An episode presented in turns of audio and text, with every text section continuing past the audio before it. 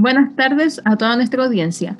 Hoy con otro episodio de Walken Radio hablaremos del texto Situaciones Sociales, su poder de transformación, para el cual traemos a un importantísimo invitado, su autor Philip Zimbardo, junto con dos participantes anónimos de los experimentos que menciona en su artículo, del experimento de Milgram y el de la prisión de Stanford. Aplausos, por favor. Buenas tardes, mi nombre es Philip Zimbardo y soy psicólogo social.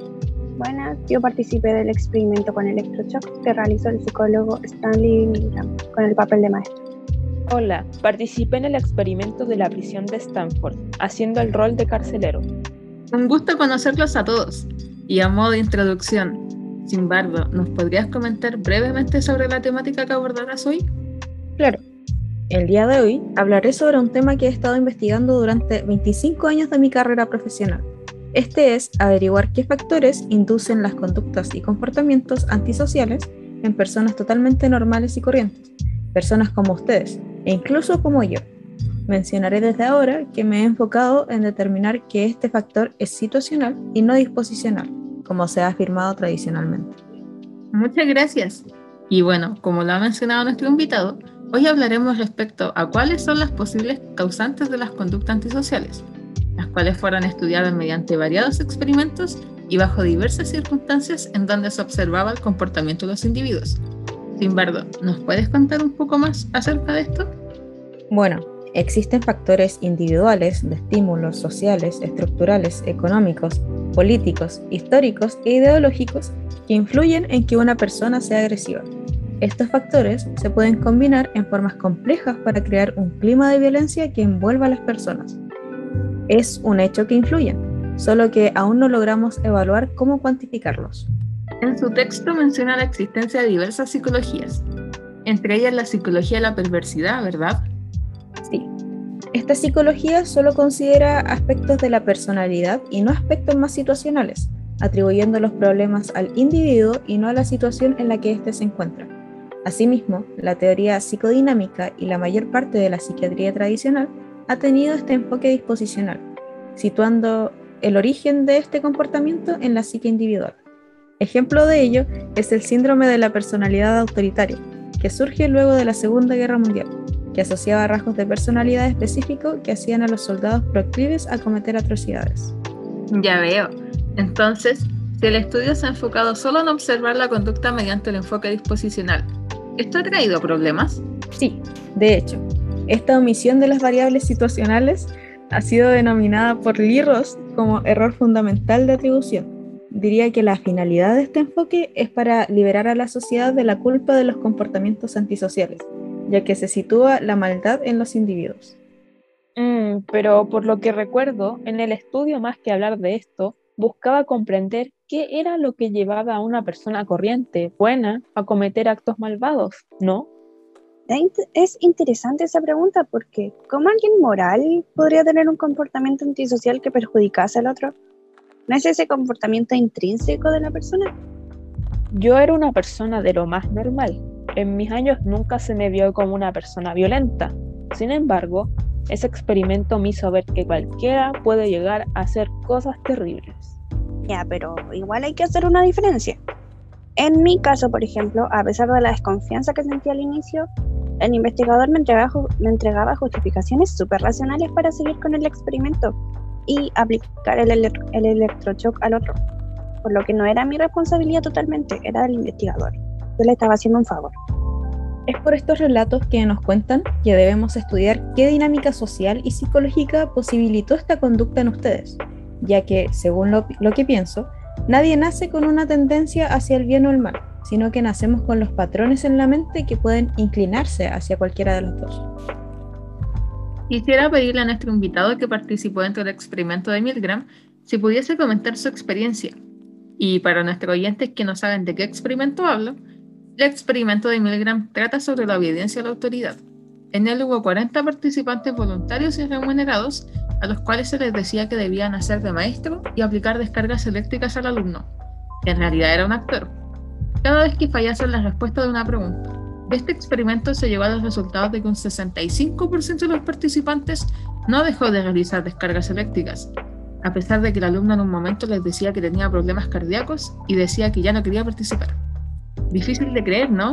Que tantas personas le hiciesen daño conscientemente a otros solo por obedecer órdenes. Sí, yo fui parte de aquel experimento. El investigador a cargo me dijo que era completamente seguro para el alumno. Incluso le aplicó una crema antes de empezar para evitar hacer cualquier tipo de daño.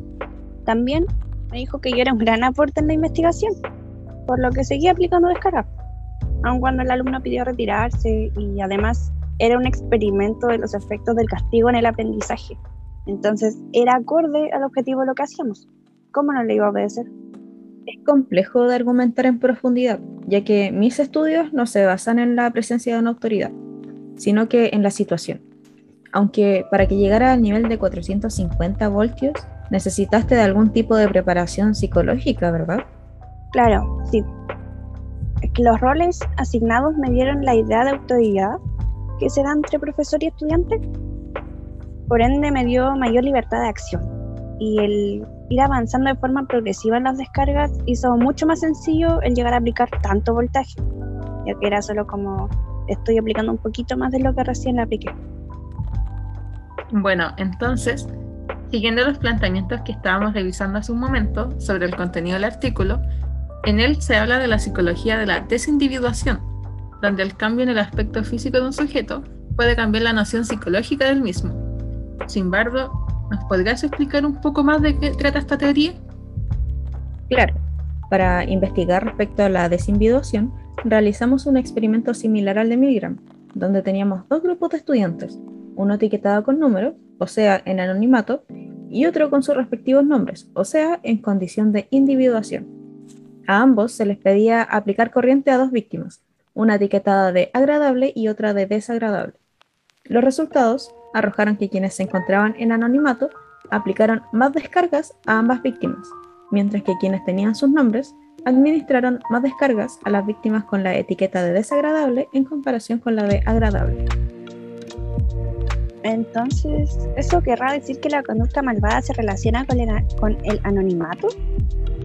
Pero no solo el anonimato, también hay que contemplar que la situación permite, o así parece, que se ejerza violencia sobre otra persona. Entonces tanto anonimato y situación pueden volver a una persona violenta.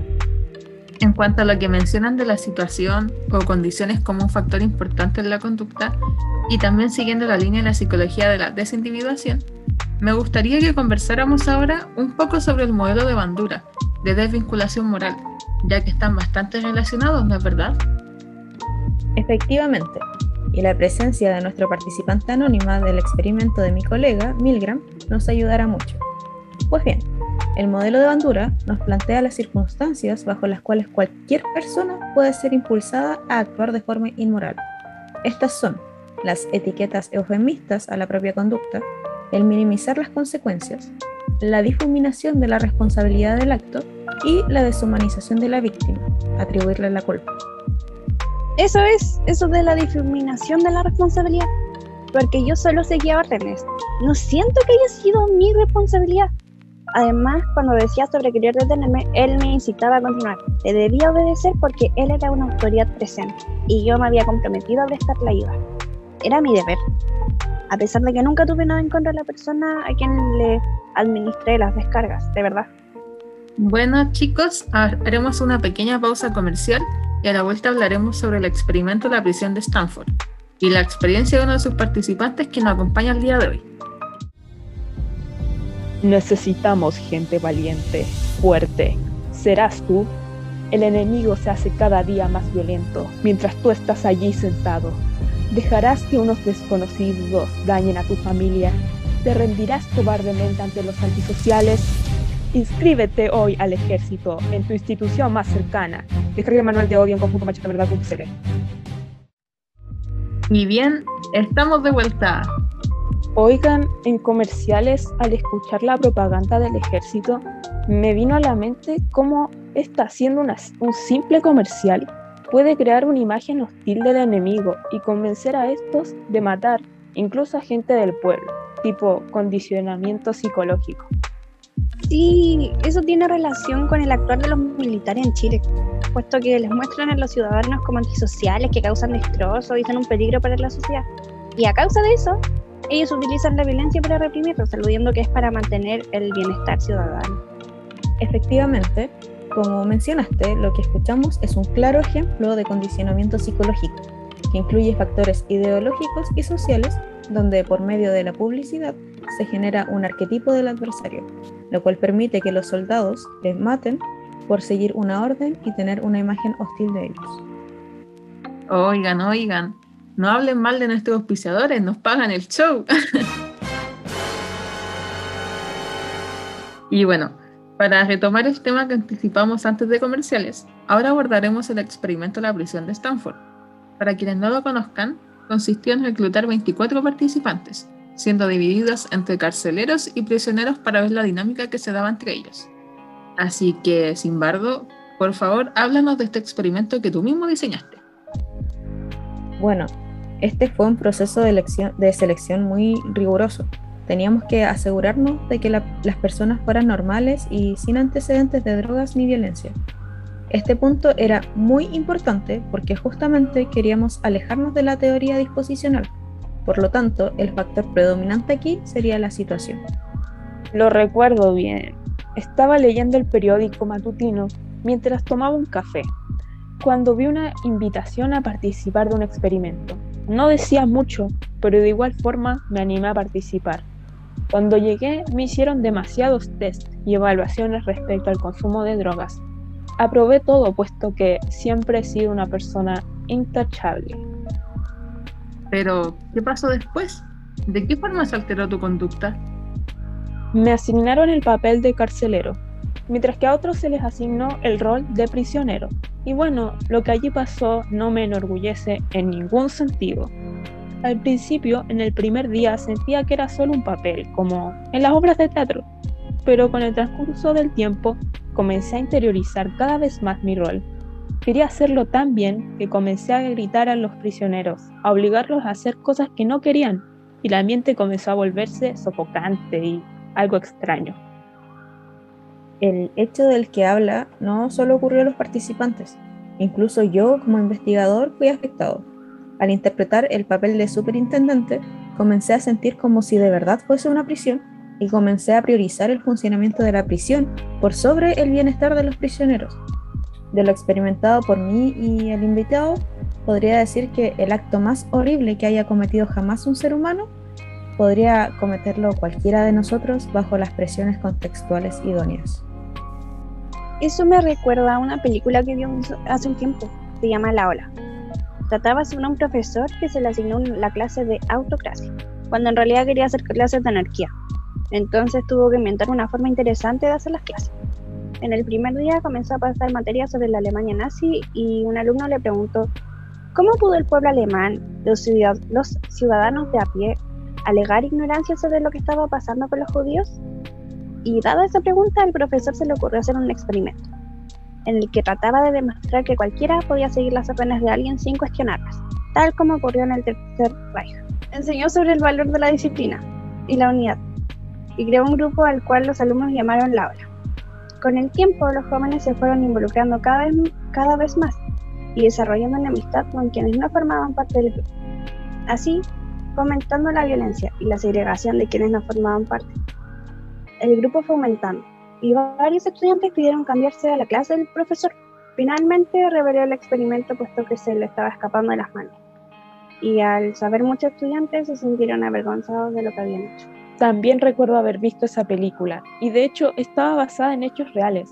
Además está relacionada con lo expuesto por Milgram y nos sirve para explicar cómo una autoridad condiciona el actuar de una persona. Y bueno, como se nos acaba el tiempo, quiero dar paso a la pregunta de la semana que nos ayudará a reflexionar. ¿Creen que la moralidad de un político supuestamente intachable es más frágil que el peso de las circunstancias de poder donde se encuentra? Esperamos sus respuestas en nuestras redes sociales y nos vemos luego en un nuevo episodio de Volken Radio. Hasta pronto. Adiós.